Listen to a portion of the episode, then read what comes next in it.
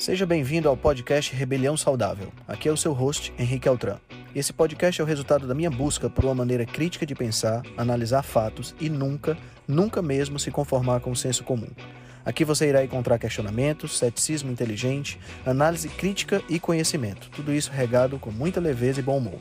Irei entrevistar personalidades de diversas áreas para um bate-papo com uma troca franca de ideias. Prometo a você que sempre pensarei fora da caixa para levar informações relevantes, de aplicabilidade imediata, além de muita inspiração. Junte-se a nós. Ser saudável é a melhor maneira de se rebelar contra o sistema.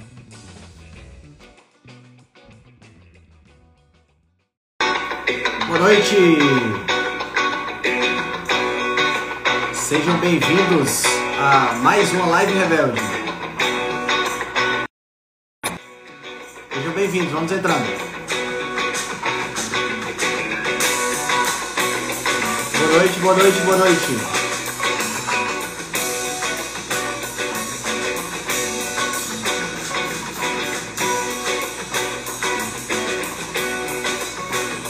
Boa noite, boa noite a todos.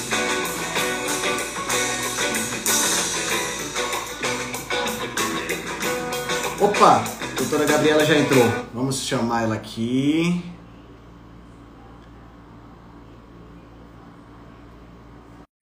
Doutora Gabriela Streit, diretamente de Porto Alegre, lá no Rio Grande do Sul, uma das palestrantes da jornada Rebelião Saudável. Olá, boa noite. Olá. Tudo bom por aí? Tudo bem? Tudo ótimo. Como é que tá o frio por aí? Hoje deu uma trégua, tu sabe, Henrique? Tá super tranquilo. Graças a Deus. Tô até com a janela aberta aqui de casa e então hoje foi bem mais tranquilo, mas dizem que vai chover, então tudo pode mudar. O inverno gaúcho é em 20 minutos tudo pode mudar. Entendi, entendi. Show de bola. Doutora Gabriela, muito obrigado primeiro por ter aceitado o convite. Ah, eu que agradeço. É uma honra, na verdade. A gente está a segunda semana que a gente está junto, né, Henrique? Não é? Então, verdade, semana verdade. passada foi aquele sucesso todo. E, enfim, um grupo, tem um monte de gente aqui na, na live já que, que também nos prestigiou Ah. lá, né? Doutora Regina, eu Ah. tinha visto a Gabi, A Gabi também, a Cássia chegando a aí. Cássia. Oi, Cassinha. Oi, Regina, querida. Então, acho que o pessoal vai vir para ver um pouquinho mais do que foi, na verdade, porque a gente vai falar um- também um pouquinho ah, sobre. Vamos, vamos falar sobre inflamação, sobre doença autoimune um pouquinho, né? E o que, que, é, o que, que tem benefício o que, que não tem, na verdade, né? Essa, vamos dizer assim, essa essa dificuldade que o pessoal tem em lidar com suplementação e É entender verdade. o que, que é suplementação, o que, que é complementação, né? Que eu costumo É. dizer que nem sempre a gente suplementa, a gente mais complementa do que suplementa. Aham, aham. Eu penso muito dessa, eu penso, muito parecido com você nesse aspecto, né? Mas vamos começar contando um pouquinho da sua história. Como foi a sua chegada na medicina? Você sempre quis fazer medicina desde pequenininha? Não. eu fui, eu nunca quis fazer medicina, na verdade. Eu sempre eh, fui das exatas, sempre fui muito, ah, muito da matemática, né? Sério? Seríssimo. Rapaz, interessante. Mulher interessada em matemática não é uma coisa muito fácil, não. Pois então, sempre fui da matemática e eu fiz técnico em processamento de dados lá em, nem vou falar quantos anos, mas há muitos anos atrás. Eu era programadora num Pentium que eu tinha em casa. Primeiro eu tinha um AMD-K6, não sei se tu lembra disso, AMD-K7, Lembro, AMD-K6. lembro. Mexia muito no Mirk. Eu sou, eu no- sou um pouquinho, eu sou um pouquinho mais velho do que essa parte aí do PEN. Pois então, mas quem, quem lembra do Mirk, quem lembra da, da, da programação em DOS, né, Pascal, então eu programei Uhum. muito nisso. E aí depois, ah, quando eu terminei, eu não gostava muito, gostava de computador, mas não gostava de programação, fui fazer engenharia mecânica, fiz dois anos de engenharia mecânica aqui na Universidade Federal de Rio Grande. E aí um dia eu vi um filme, durante uma greve, teve uma greve homérica, em 1999, que a gente ficou quase quatro meses parados na faculdade. E aí, na, num das, das, enfim, das, das tardes, eu acabei vendo um filme que chamava Pat Adams. O amor é Adams. contagioso. Com Robbie Williams. Exatamente. E aí eu comecei a chorar desesperadamente. Eu fiquei dois dias chorando, chorando, chorando. E eu falei, meu Deus, como Aquele é que eu vou é fazer? É impactante, viu? Quem não viu, assista, por favor. Eu acho que a maioria já viu, né? Mas quem não viu, assista. E aí, eu nunca contei essa história, né? E aí eu acabei vendo aquele filme e eu comecei a chorar, fiquei dois dias chorando. E eu falei, meu Deus, eu vou fazer engenharia, não vou ajudar ninguém, né? Eu tenho que fazer medicina e tenho que ajudar alguém. E aí eu fui fazer medicina e fiquei estudando desesperadamente seis meses. Eu tinha seis meses só para estudar e aí eu me concentrei, estudava manhã, tarde e noite, fazia cursinho de manhã, de tarde de noite. Estudava final de semana, das oito às oito. Eu só parava para comer, para dormir e para tomar banho. E eu passei no meu primeiro vestibular de medicina na Universidade Federal aqui de Pelotas. Fui, fui muito bem, na verdade, né? Fui, graças a Deus. Todo esforço ele tem uma recompensa. A gente acha que não, que quando a gente se priva de algumas coisas, o mundo não, não nos recompensa, às vezes a gente não entende. Mas todo esforço, independente de qual seja, ele tem uma recompensa no final. Se não teve ainda, é porque não chegou no final. No final. É mas ele tem uma recompensa. Eu acabei passando meu primeiro vestibular, fiquei muito feliz e aí fui fazer medicina. Mas não tinha essa pretensão, assim, eu e aí me encontrei, na verdade, sempre fui, fiz, fui uma aluna muito ativa, fiz muito estágio. Hoje a gente até estava conversando sobre isso, né? A Faculdade de Medicina da Federal de Pelotas, ela tem um, uma tradição aqui no Rio Grande do Sul que é muito da psicologia. A gente tem quatro psicologias, então a gente tem esse diferencial, assim, a gente tem psicologia médica 1, 2, 3 4. Legal. E tem psiquiatria, que é tudo, uh, é tudo, na verdade, uh, um método mais freudiano. Assim, é muito interessante a universidade. Então, os médicos formados ali, eles têm mais essa cultura da psiquiatria. E eu nunca fui muito da psiquiatria, sempre fui mais do atendimento clínico, assim, sempre fiz estágio em emergência, sempre quis resolver a vida das pessoas, né? Uhum. E eu vi nesses últimos anos, esses últimos do, dez anos, né? Que eu não resolvia a vida de ninguém, na verdade, que os pacientes voltavam sempre doentes. Então eu vi um paciente infartado uh, na UTI comigo e dois anos depois ele estava na UTI de novo infartado. E eu não entendi o porquê. Eu dizia, meu Deus do céu, como é que essa pessoa infartou, continuou infartando e ninguém faz nada? Tipo, ninguém tratou a causa desse infarto, sabe, Henrique? Uhum. Isso era uma coisa que me incomodava muito, assim. E aí, com o passar do tempo, eu comecei a ler, comecei a, enfim, a, a procurar o solto. Eu acho que todo mundo começa pelo solto, né? A Gabi é já falou isso. Eu acho que o solto é o grande pai, assim, de todo mundo, né? Uh, acho que o blog do Solto ajuda muita gente, a gente tem muito essa, Verdade. vamos dizer assim, essa orientação através dele, enfim. E aí descobri a palio, descobri a low carb, descobri a cetogênica, fiz cetogênica um tempo, descobri a carnívora, descobri tudo que eu venho descobrindo, e aí entrei na medicina, uh, fiz nutrologia, né, mas aí não, não me achava e acabei me achando. E aí agora fui pro, pro lado da medicina integrativa, que, é, que realmente acredito, que é essa lifestyle medicine, que vai acabar vindo para o Brasil, eu acredito, num, num, período curto. Nos próximos 10 anos, eu acredito que seja uma especialidade médica, medicina do, do estilo de vida. De uhum. tratar os pacientes como uma forma, vamos dizer assim, personalizada, né? E eu acho que a suplementação entra muito nesse quesito, assim, da lifestyle medicine, porque a gente precisa individualizar muito os tratamentos dos pacientes. Nenhum paciente hoje sai do meu consultório com a mesma receita de outro paciente. Claro. Graças claro. a Deus. Baseado em, em, em, muita tentativa e erro também, porque às vezes a gente vê um exame, daqui a pouco o exame muda e a gente vai sempre tateando muito, vendo o perfil inflamatório, vendo o perfil hormonal, vendo o perfil de minerais, de vitaminas, enfim. Então eu acabo sempre tratando muito individualizado. E graças a Deus hoje a gente consegue fazer no Brasil uma medicina bem personalizada, apesar da gente ter algum, algumas falhas ainda, a gente não tem todos os exames, e os exames são muito caros, né? Uhum. Mas baseado nisso, Henrique, a gente consegue sim hoje fazer uma medicina baseada em, em, individualizar esse tratamento do paciente, para a necessidade do paciente, para a doença do paciente. E aí foi aí que eu caí no mundo das doenças autoimunes, assim, porque eu, eu, eu acabei começando a tratar alguns pacientes e um paciente chamou o outro, e hoje eu só estudo sobre doença autoimune e câncer. Então, a grande maioria dos meus pacientes não são só para emagrecer, eu comecei com emagrecimento por causa da nutrologia, certo. mas agora eu trato doenças autoimunes, que é o meu meu amor, assim, eu tenho muito amor por esses pacientes que são desgarrados da medicina como Sim, e assim, na verdade, uma, algo que não, que não tem causa, que não tem. Ninguém descobre o que, que é e a gente acaba mostrando para o paciente de onde é que vem isso, né? Uhum. E foi o seu tema na, na jornada, né? Exatamente. Que, diga de passagem, foi uma palestra fantástica. Muito, muito, muito bom. Muito bom. Gratidão. Me fala, me fala um pouquinho o seguinte, me fala um pouquinho, vamos, vamos, trabalhar, já que a gente vai falar sobre suplementação, vamos trabalhar os conceitos básicos. Você falou suplementação, você falou complementação. Qual é que seria a diferença? Pois então, assim, a gente suplementa o que está faltando. a gente co coloca um pouquinho do que está faltando, né? Então, assim, acho que isso é muito interessante, porque uh, as pessoas têm essa, essa dificuldade, né, de entender, achando que nem sempre a gente vai colocar o que está faltando, ou uma dose maior do que deveria ser, ou, enfim, colocar algo que não, que não, não existe, que a gente está criando. Assim.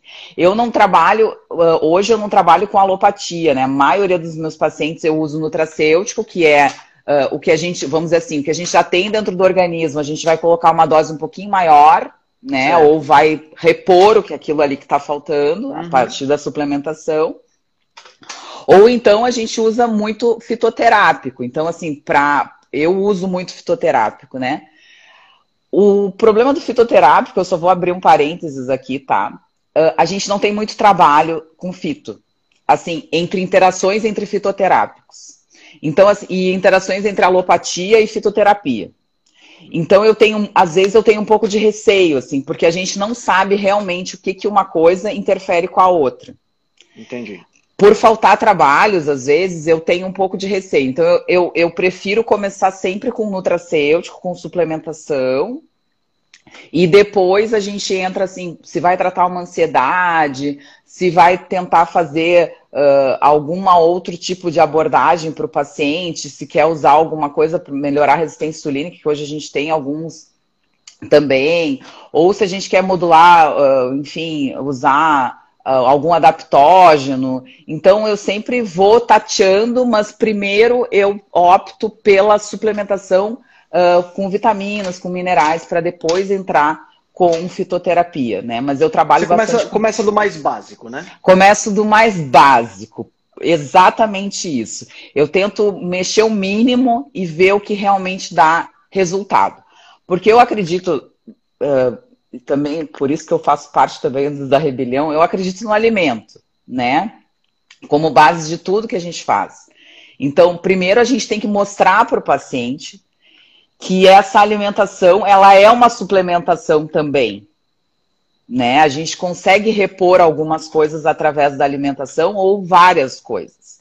Só que eu também acredito, Henrique, eu acho que por isso talvez que a gente tenha feito essa live, que eu tenha insistido nesse assunto, assim, porque eu acho tão bacana, que a gente precisa entender que hoje a gente não tem mais um solo de 50, 60 anos atrás. Uhum, uhum. Então, acho que isso é o principal ponto dessa live. Assim, as pessoas entenderem que a gente tem um solo, independente do tipo de alimento. Aí as pessoas vão falar, ah, orgânico, não orgânico, enfim. Mas, assim, independente do solo, mesmo nos orgânicos, porque eles não têm lucro em cima, a maioria das pessoas não tem muito lucro em cima desse tipo de venda, eles não repõem o solo da forma que deveria repor. Então, vamos dizer assim, um abacate, um tomate de 40, 50 anos atrás, ele não tem os mesmos micronutrientes, e isso a gente vai falar de vitaminas e minerais, dos dias de hoje. Antes ele tinha muito mais. Por quê? Primeiro, porque o solo era reposto algumas vezes. E segundo, que esse solo está exaurido. A gente não tem mais. Então, o abacate ele não tem da onde tirar magnésio, ele não tem da onde tirar manganesa, ele não tem da onde tirar zinco, ele não tem da onde tirar os micronutrientes se não for reposto no solo. Uhum. E hoje a gente tem uma cultura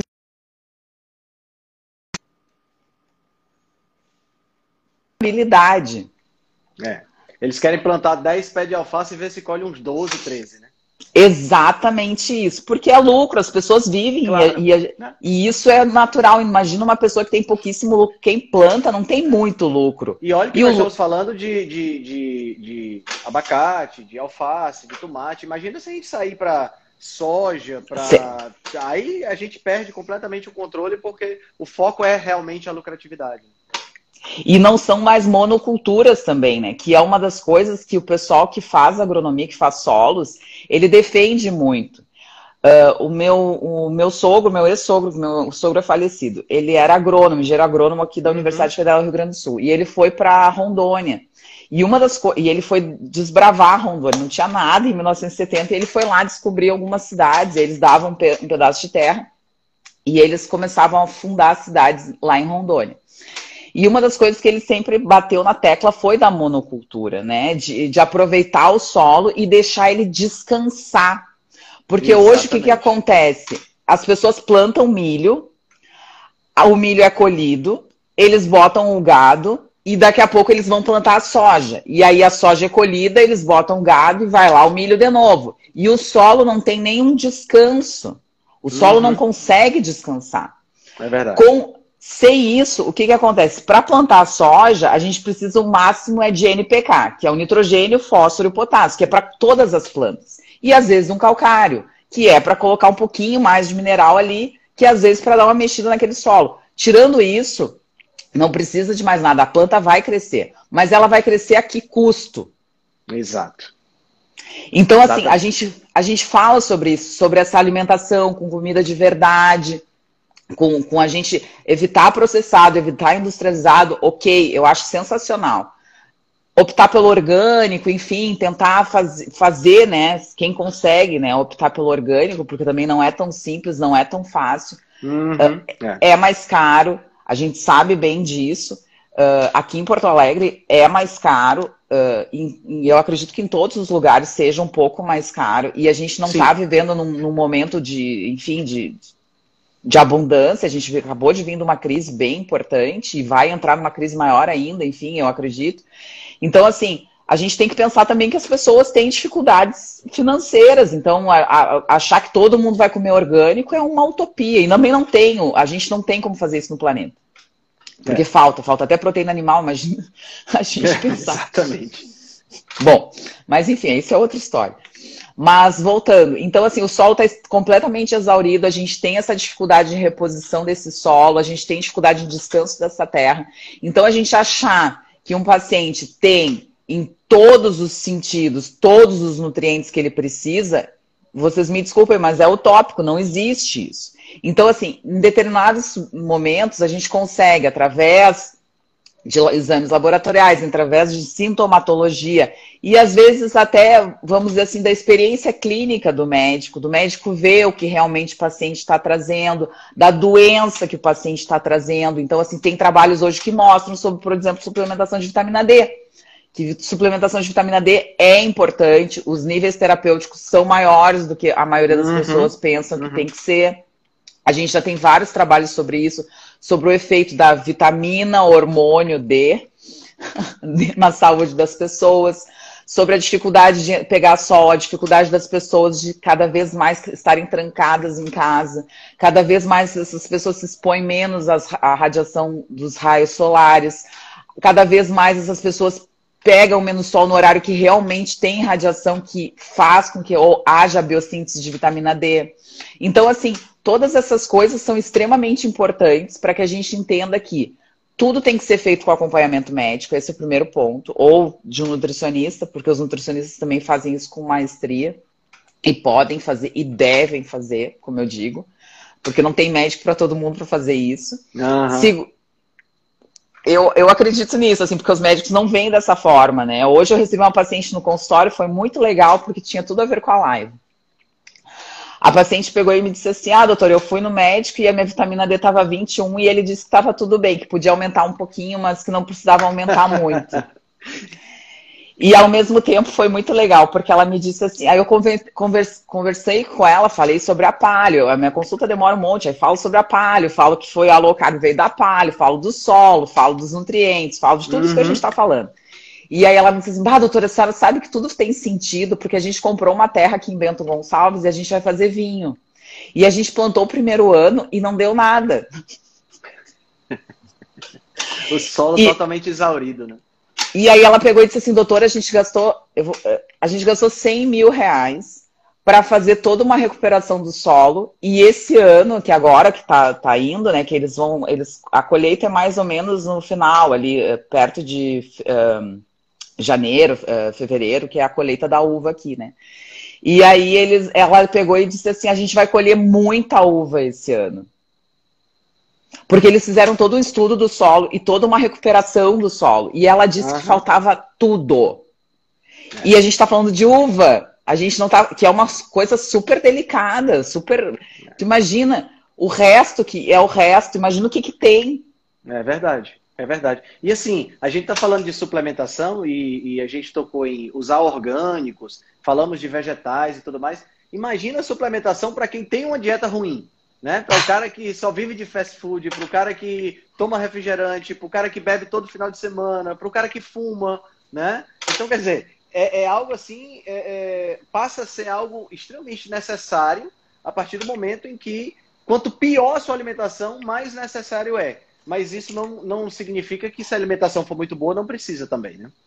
Isso, mas assim, tem duas coisas que eu acho muito importantes. Assim, ó, uma suplementação, uma alimentação ruim não justifica uma suplementação. Não adianta tu fazer uma alimentação lixo e achar que tomar ômega que vai tomar dar. O suplemento resolve o problema. Exatamente. Vai continuar um lixo, porque o teu organismo nem sabe o que é aquilo ali. Ele nem consegue. Teu intestino... vai, vai entrar e vai sair, vai virar, Exato. Vai virar xixi caro, né? Exato. Tu tá lavando o chão com um ômega 3, que nem eu é, digo, né? Exatamente. Pronto. Então, assim, o teu intestino tá tão ruim que ele nem sabe. Aquilo ali entrou, passou, meu Deus, foi. Entende? Talvez uma, algo sublingual, talvez tenha alguma absorção. Tirando isso, tudo que passa pelo trato gastrointestinal, vocês me desculpem, mas uma alimentação ruim e tomar qualquer coisa que seja, é lavar o chão com coisas caras. É tu tá jogando dinheiro no, no lixo, porque não adianta. E quem faz uma alimentação boa, nesse início, nesse principalmente nessa transição que eu digo, né? Porque low carb não é fácil. Tanto que eu abandonei a nutrologia um pouco, né? Hoje eu, claro, eu faço nutrologia baseada nas, no que eu acredito. Mas uhum. a nutrologia em si, o pessoal, vou falar mal aqui, mas a ABRAM, que é a Associação aqui, Brasileira... Aqui é sem censura, pode falar. A Associação Brasileira de Nutrologia, que foi onde eu fiz o curso, enfim, e, e as, as, diretrizes todas são feitas pela Abram hoje, ela diz que low carb não é indicado por um único motivo. Eu não sei se você sabe disso, mas eu já vi isso não. dezenas de vezes. Que é porque os pacientes não conseguem fazer. Se não seria indicado. E aí tu fica assim, ó. Como assim? Os pacientes não conseguem fazer, então tu não indica. Como é então, é, assim, como é isso, né?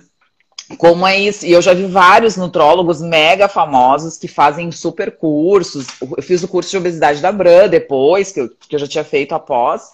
E assim, uh, muito difícil de ver uma situação dessas, porque a única, na verdade, o único argumento que eles dizem é que low carb é muito difícil. É difícil pedir para o paciente parar de comer carboidrato. Mas você sabe, é, Gabi, a, a, a, na nutrição não é muito diferente, não.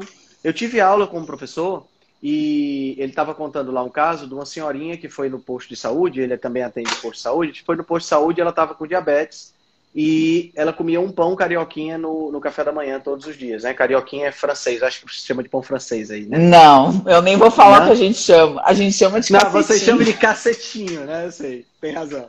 Aí... Só gaúcho mesmo para chamar de cacetinho, mas tudo bem, a gente chama de cacetinho. Vamos, passar, vamos pular essa parte. Vamos pular essa parte que. Aí ele estava falando que ele não tirou o pão do, do café da manhã dela. Aí eu disse, professor, me explica uma coisa. Essa mulher não é diabética? Aí ele disse, é. Ela comendo pão não piora a glicemia dela? Piora. E por que, que você deixou o pão? Por que, que você não disse para ela tirar? Ele disse, não, porque se eu tirasse eu sabia que ela não ia fazer. Como assim? Você, você agora está dentro da cabeça da pessoa e descobre o que, é que ela vai fazer? Tá? É, é, é assim, é, é, como se, é como se o profissional tomasse a decisão pelo paciente. Gente, se eu tenho um paciente na minha frente que está precisando tirar o pão porque ele é diabético, eu vou dizer para ele o seguinte, meu amigo, é o seguinte, você está vendo isso aqui? Isso aqui é um pé de uma pessoa que teve que amputar o dedo porque é diabético. Você pode chegar nesse ponto, se você não tirar o pão. Se você quiser continuar comendo pão, o problema é seu. Mas eu, eu tenho que mostrar o que é que acontece. Né? A gente tem que ser educador também. Né? E, aí e a gente uma, tem uma, obrigação é, disso, né, Henrique? Isso é, é uma obrigação, obrigação nossa. É, aí vem uma bizarrice dessa. Não, eu não vou indicar porque o paciente não vai fazer. Meu, a gente não é Deus para tomar decisão pelas pessoas, não.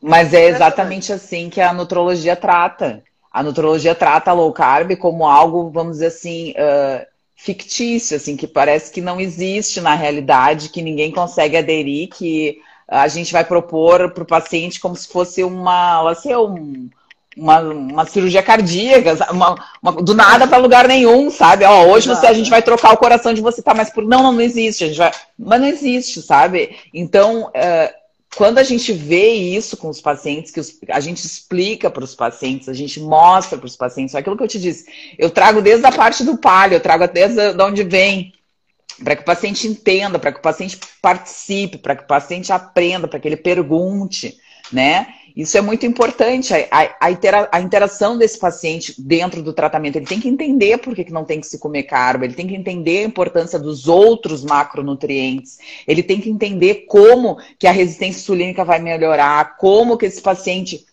se tu tens uma insulina que, que tu já tem dificuldade, por que, que tu vai colocar alguma coisa que vai estimular mais aquela insulina? Mostrar isso para o paciente, dizer para o paciente, olha, Uh, a gente tem uh, carboidratos que são bons, a gente não nem, nem demoniza tudo, eu não claro, demonizo claro. nada, na verdade. Eu só mostro para ele e digo, olha, tem os processados, tem os, os, industrializados. Então, assim, quando a gente começa a limpar essa dieta nesse período de transição, vamos dizer assim, que o paciente está saindo daquela dieta que foi que ele fez a vida inteira, e ele começa a perceber que uma estratégia nutricional além de ajudar ele, vai emagrecer, vai fazer com que ele tenha mais disposição, vai fazer com que ele tenha menos dor, vai fazer com que ele fique menos inflamado, vai fazer com que a vida dele mude, os hormônios se regularizem, porque a low carb, querendo ou não, é uma maravilha em todos os sentidos, porque a gente Verdade. vê que os pacientes melhoram muito. É impressionante, assim, e é em pouquíssimo tempo, quando bem feita. Sim. Então, assim, é o paciente que para de comer o carboidrato, ele não, por ele ver tanto benefício, ele não quer mais voltar. E aí cai por terra essa, vamos dizer assim, essa, essa máxima da nutrologia ou da nutrição, que é o paciente não vai fazer low carb porque ele não consegue. Ele pode até ter uma dificuldade, mas depois ele nunca mais volta. Quem faz low carb não volta. Não volta. É verdade. Isso é o que e eu assim, percebo. É, assim, Não sei sabe, se é a tua Gabi, percepção, Henrique. Eu, eu percebo exatamente isso. As pessoas que começam, na, na, na, na, pior das hipóteses, a pessoa que começa o low carb, faz low carb direitinho, ela pode ter recaídas. Porque, afinal de contas, a gente vive em sociedade e você claro. não é uma ilha, né? A gente não é uma ilha. Claro. Então, acaba tendo um aniversário e a pessoa diz, oh meu Deus, esse bolo tá tão bonito, acaba comendo bolo, ou acaba comendo uma pizza com o marido, o que seja. Tem recaídas. Mas, assim, de voltar. A, a, a, low carb ela muda a mentalidade da pessoa. Exatamente. Você observa exatamente isso. Ela muda a mentalidade da pessoa. Mas as recaídas elas fazem parte para todos. Parte. Eu ah. acredito que assim, ó, mesmo quem faça carnívora, mesmo quem faça cetogênica, sabe assim, pô, tu tá no aniversário, quer comer alguma coisa diferente, no teu aniversário, tu fez um bolo sem glúten, tu fez um bolo sem açúcar, um bolo sem leite, lá sei eu, sabe? E aí tu vai comer, assim, tu vai acabar passando mal. A maioria das vezes todo mundo passa mal. Quem é come é depois passa mal. Então, assim, uhum. até se arrepende de comer. Mas, assim, é vida em sociedade. Uh, não é isso que destrói a low carb, não é isso. Uma nós não vez somos na... feitos de exceções, nós somos feitos da regra. Exatamente isso. É saber o caminho saber voltar, saber sair, ser gentil consigo mesmo e saber voltar, porque as pessoas cobram muito, elas não têm autocompaixão. Elas acham que errar, meu Deus, e começam a se chicotear e dizer, ah, meu pai, como é que eu fiz isso e tal. É. E não, é, é voltar com gentileza consigo mesmo, sabe? É entender que o processo é assim, que a gente é falho, que ninguém é perfeito e que tem vontade de comer um bolo não é o fim dos tempos, mas o caminho já foi traçado, as metas já foram estabelecidas, o paciente já está melhor. Então, tem um trabalho do Fazano, do Alessio Fazano, que eu li muitos trabalhos para fazer a jornada, né? Porque eu li quase todos os trabalhos do Fazano. Não, sua, eu... sua, sua palestra estava muito bem referenciada. É, eu, eu, li muito trabalho, eu devo ter lido mais de 200 trabalhos, assim. Não lido todos, li mais ou menos, assim, mas, mas li o que importava. Por... Legal. Passei por muitos trabalhos. E um dos trabalhos do Azano, que até ele fala no, no livro do, do Pelmutter, aquele A Dieta da Mente, ele até fala uhum. desse trabalho. Eu já tinha lido, mas eu não tinha, li... eu tinha visto, mas não tinha lido o trabalho. E ele fala que depois de um tempo, pacientes com dieta uh, gluten-free, que uh, tinham sintomatologia, era enxaqueca a sintomatologia, a, a, doença, né? E aí ele colocou, o paciente já estava quase dois anos em gluten free e eles uh, caíram assim na dieta, vamos dizer assim. Eles tiveram um episódio de comer glúten de novo.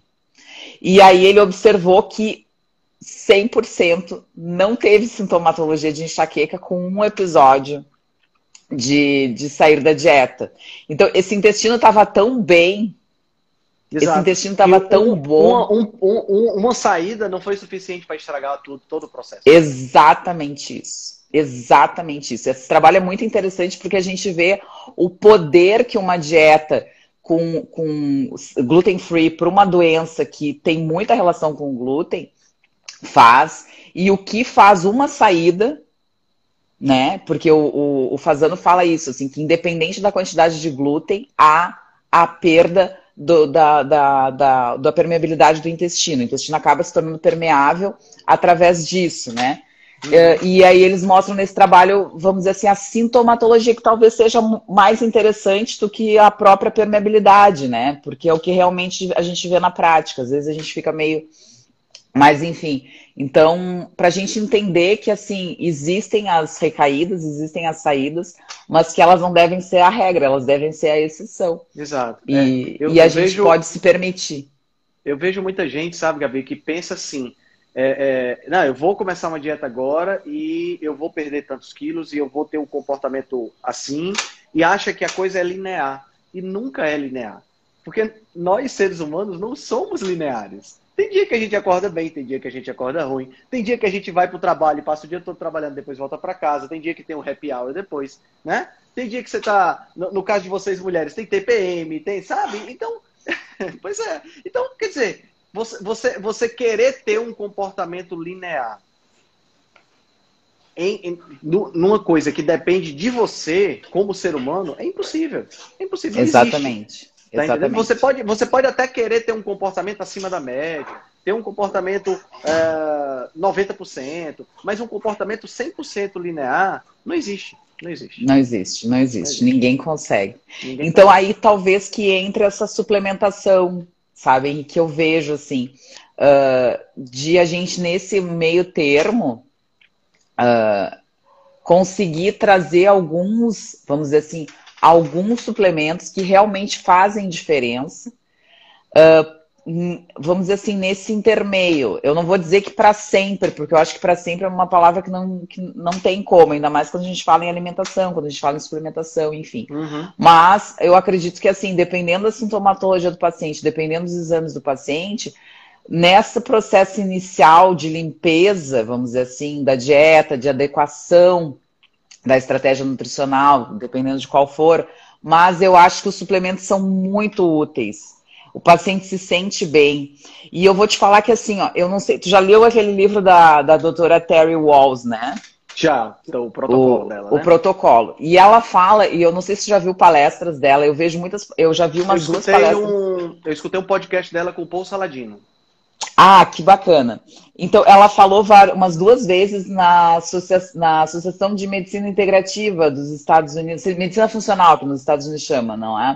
Uh, e ela, uh, ela falou sobre a história dela, e a história dela é muito interessante. É verdade. Ela é uma, ela é uma médica que tem esclerose uh, múltipla, e ela, em dois anos, ela definhou, né?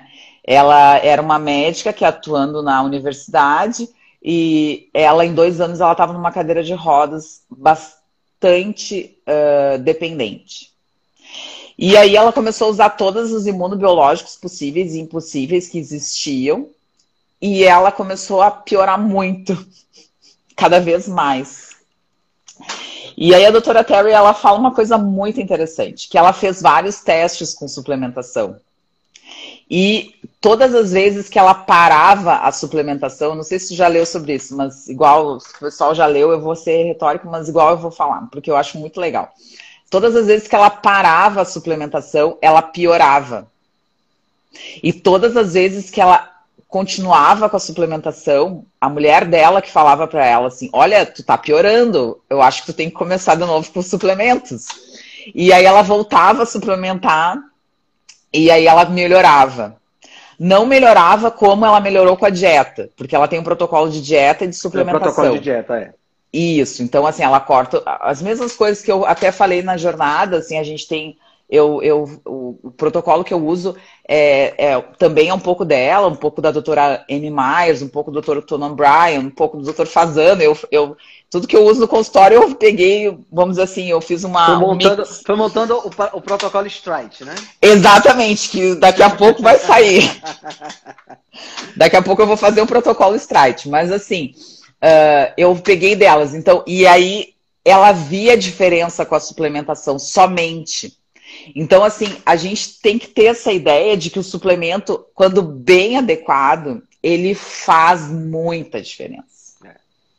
E assim, na, na, dentro dessa, dessa perspectiva, Gabi, você vê que essa, essa, essa sugestão de suplementos, essa prescrição, ela é, é, é muito. Tem, tem, tem uma base científica, mas também tem muita tentativa e erro, né? Tem, tem, tem sim. Uh, eu acho assim, tem uma base. Porque a gente tem que, tem que pensar, Henrique, que uh, suplemento não tem comparação com alopatia. Certo. Tá? Não tem. Não tem. Tu vai tratar uma.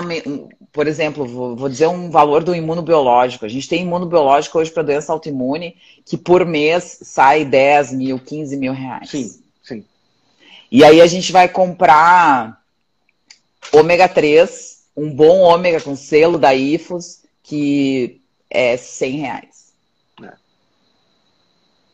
Não tem como comparar. Não tem. Não tem como comparar. Então, assim, a gente tem que pensar que tem uma indústria muito forte por trás. Primeiro ponto. Por quê? Porque suplemento não tem patente. Se não tem patente, a gente não tem como cobrar. Aí é só, vamos dizer, é só a indústria do suplemento, né? Então, uhum. a minha empresa produz suplemento, a tua produz, a gente está concorrendo, mas a gente está concorrendo com uma margem que já para eles já é, porque a indústria de suplemento movimenta nos Estados Unidos não sei quantos milho, bilhões de dólares por ano. Sim, verdade. Mas a, é, é, o conjunto da obra, né? Então, assim, desde, de, vamos dizer assim, desde vitamina A, vitamina D, até, enfim, os suplementos, os DIN da vida, o que são as, os Curco Brain, que eu adoro. Então, tem muita coisa que, que, que é mais cara, vamos dizer assim, né? Ah, os colostros, tem várias coisas que são extremamente são mais caras, mas que não se comparam ao imunobiológico, por exemplo. Porque não tem patente. Então, a insulina, por exemplo, uh, nos Estados Unidos, por que, que ela é tão cara? Porque cada ano eles mudam uma molécula da substância, e aí eles modificam a patente, porque a patente dos Estados Unidos é quebrada todos os anos, né? A patente ela uhum. tem a duração de, de um ano. E aí eles mudam um, um, uma moléculazinha lá do, da insulina, e aí eles vão lá, ah, não, mas agora é diferente, a gente vai cobrar. E aí eles acabam cobrando de novo. Coisa que com o suplemento, magnésio, com, com vitaminas, a gente não tem como fazer isso. Não existe patente para vitamina D, porque vitamina D é algo que a gente já tem. É do nosso corpo, é do nosso organismo, então não, não tem é como patentear. Né? Não, não é nada novo, já está ali, está tranquilo. Então, isso também influencia e muito né, nessa questão que a gente estava falando. Mas uh, eu acho muito importante as pessoas entenderem que uh, hoje a gente tem no Brasil uma indústria que também, uh, vamos dizer assim, tem muito fundo de quintal também aí, porque as pessoas uh, se, se, aproveitam. A gente está num país que uh, existem farmácias de manipulação que não são tão boas, a gente percebe isso nos pacientes mesmo. On, ontem eu atendi uma, uma, moça e ela me disse: Bah, doutora, já estavam seis meses usando a medicação e eu mudei de farmácia de manipulação e parece que me deu um gás, assim, me deu um boom, porque o remédio melhorou. Então, assim, a gente tem que ter muito cuidado quando vai suplementar também, porque às vezes a gente tem pessoas que infelizmente querem ganhar dinheiro. A gente vive num mundo que não é tão colorido quando a gente acha que. É, verdade, verdade. A gente faz o um mundo colorido, né? Mas a, a, a, as empresas e tudo mais, elas, elas. Infelizmente, a gente tem é, empresas que são meio inescrupulosas e acabam é, manchando toda essa história, né? Realmente é, é, é uma questão. Gabi, me fala um pouquinho de. Assim, imagina que eu chego no teu consultório, tá? E, e, e, aí, depois que você faz todos os exames lá, quais são os suplementos básicos que você passaria para uma pessoa que se alimenta legal, se alimenta bem? O que é que você acha que deve ter como, suplemento, como suplementação básica? Só para a gente ter uma ideia. Bom, assim, ó, eu vou dizer os meus básicos preferidos, tá? Certo. então, assim, a, o que eu passo para todos os pacientes na, na, primeira consulta, assim, eu não, eu não passo suplemento uh, sem ver exames, tá? Certo. Mas pela história clínica, e enfim, eu acabo passando algumas coisas porque é, fato que os pacientes estão inflamados, é e como tem muita doença autoimune, é fato que eu uso, tá? Que é o ômega 3. Certo. Tua palestra foi brilhante.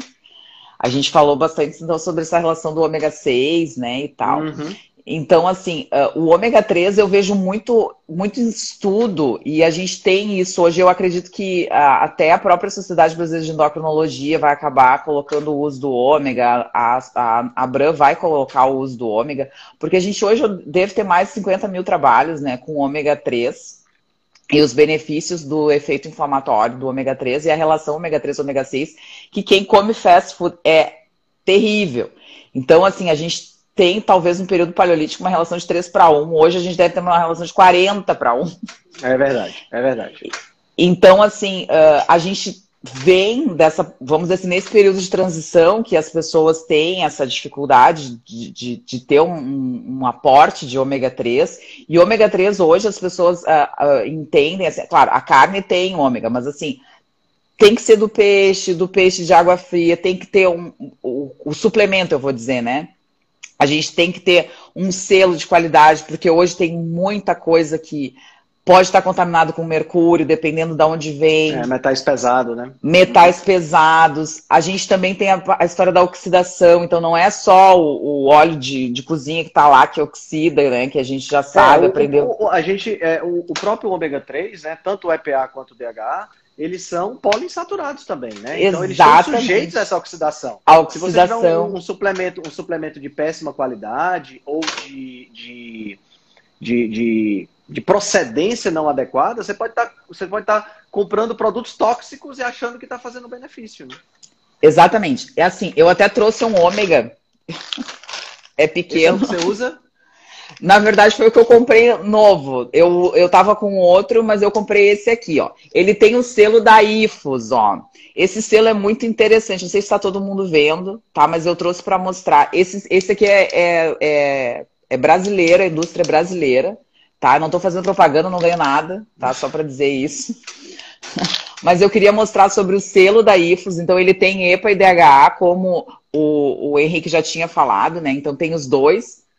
E assim, o que, que, é interessante fazer o teste do ômega? Eu não sei se tu conhece isso, assim, mas assim, o ômega é uma cápsula, ó, oleosa, uhum.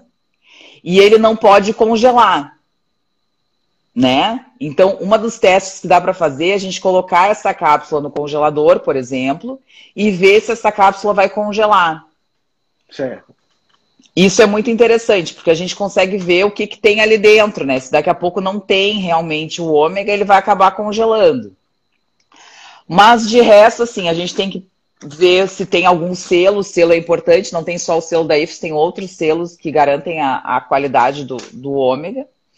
E a gente tem que entender isso. Uma outra coisa muito interessante que eu tinha achado e que eu acho bacana da gente dizer é sobre as pessoas que são veganas, né? Ou pessoas uh, que tem essa, vamos dizer assim, essa, essa dificuldade em tomar o óleo do peixe, né?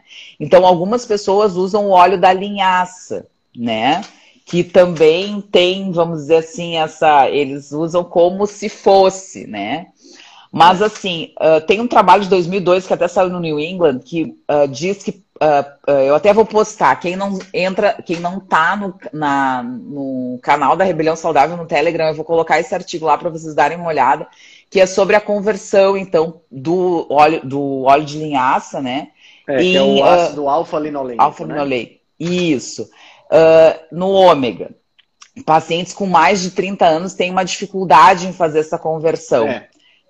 Então, teoricamente, não tem muito benefício, é gastar dinheiro com uhum. o, a linhaça para pacientes acima de 30 anos, né? Então esse trabalho já foi publicado, um trabalho antigo, mas Era que vale a pena. isso que eu ia falar. Não adianta você procurar o, o ômega 3 mais barato que tem, quando você vai na farmácia, é o ômega 3 que vem de óleo de linhaça. Que Exato. é gato por, você está comprando gato por lebre, você está botando na boca e ah, não tá, não há uma conversão. Até porque Gabi, a rota de conversão é a mesma tanto do ômega 6 quanto do ômega 3, né? Então, o, o ácido linoleico entra e é convertido em ácido araquidônico, né? É, é, ele usa as mesmas enzimas que o linolênico usaria.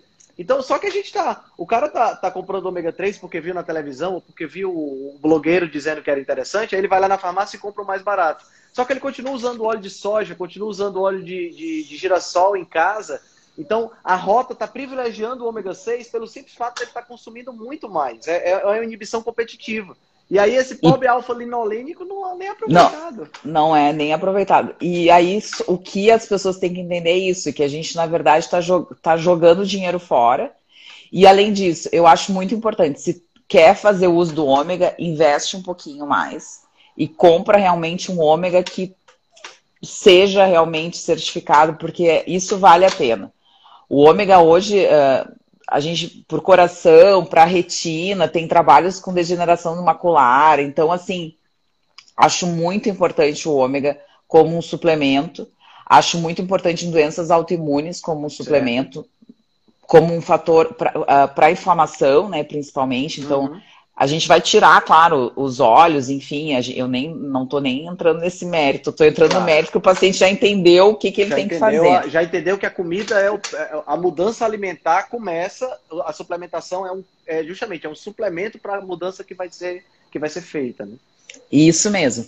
Mas uh, eu acho que se for suplementar, e eu, eu peço para os pacientes suplementarem no mínimo né, 500 de DHA para pacientes com doença autoimune uh, fazer com um ômega de bastante qualidade e pelo menos gastar um pouquinho de dinheiro. Eu não dou marca nenhuma, isso aqui não é propaganda, tá? Eu só foi para mostrar mesmo, uhum. mas uh, investir um pouquinho mais em, em um suplemento de qualidade. De qualidade. Eu tenho, eu tenho uma amiga que ela tem psoríase, né? Que é uma doença autoimune. E ela praticamente resolveu a, a psoríase por conta do uso do ômega 3. Só isso. A, a, a, praticamente a alteração que ela fez na alimentação já se alimentava relativamente bem. Aí ela só fez incluir o ômega 3 e, assim, ela não reclama mais da psoríase, entendeu? Certo? E, assim, aumentar também, eu, eu também aumento muito gradualmente, Henrique. Certo. Eu, não, eu sempre começo com uma dose mais baixa, porque as pessoas vão sair comprando ômega. Não é esse meu intuito, tá? Eu não estou prescrevendo nada aqui, eu nem posso. Conselho Regional de Medicina, Conselho Federal de Medicina não autoriza, a gente não pode falar isso, eu estou falando só, estou dando exemplos. Então, assim, aumentar bem gradualmente, porque existe algumas pessoas com intolerância à cápsula uhum, do ômega. Uhum, é. Então, assim, aumentar gradualmente, as doses são bem variáveis de acordo com a doença, as doses são bem variáveis de acordo com a necessidade também. Então, assim, às vezes um grama não é para todo mundo, às vezes tem que aumentar, às vezes o paciente não tolera tomar 3 gramas, 4 gramas, então acho interessante que isso seja dito também. Que às vezes o pessoal. Ah, porque tem gente. Eu já, eu já recebi paciente tomando 10 gramas de ômega, Nossa. que eu não sei nem como é que tomava, enfim. Eu nem pergunto, eu só observo e anoto. Não, assim, eu, fico, eu, fico, eu fico imaginando que deve desunerar por dentro, né? Porque é muito óleo de uma vez. Meu Deus do céu.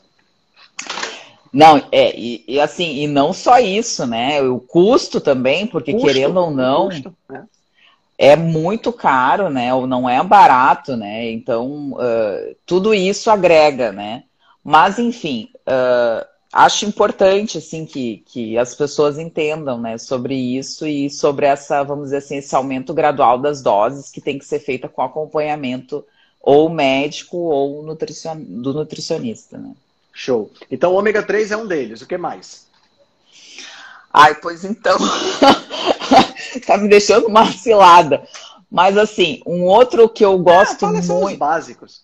É, não, assim, uh, eu passo numa primeira consulta, eu passo Eu ia perguntar o que é que você toma de suplemento, mas eu vi que nos stories hoje você levantou assim, não sei Não, eu, eu já trouxe tudo que eu tomo aqui. Eu trouxe tudo que eu tô tomando, porque assim, eu recebi muita pergunta. O que, que a senhora toma? Então, assim, Pronto, eu já passei. Vamos, falar, vamos fazer assim, o que é que você toma? Ai, eu tomo, eu amo isso aqui, ó. Coenzima Q10. Eu amo, eu amo. Cada vez que eu leio sobre coenzima Q10, eu amo mais. Assim, eu tenho um caso de amor com coenzima Q10.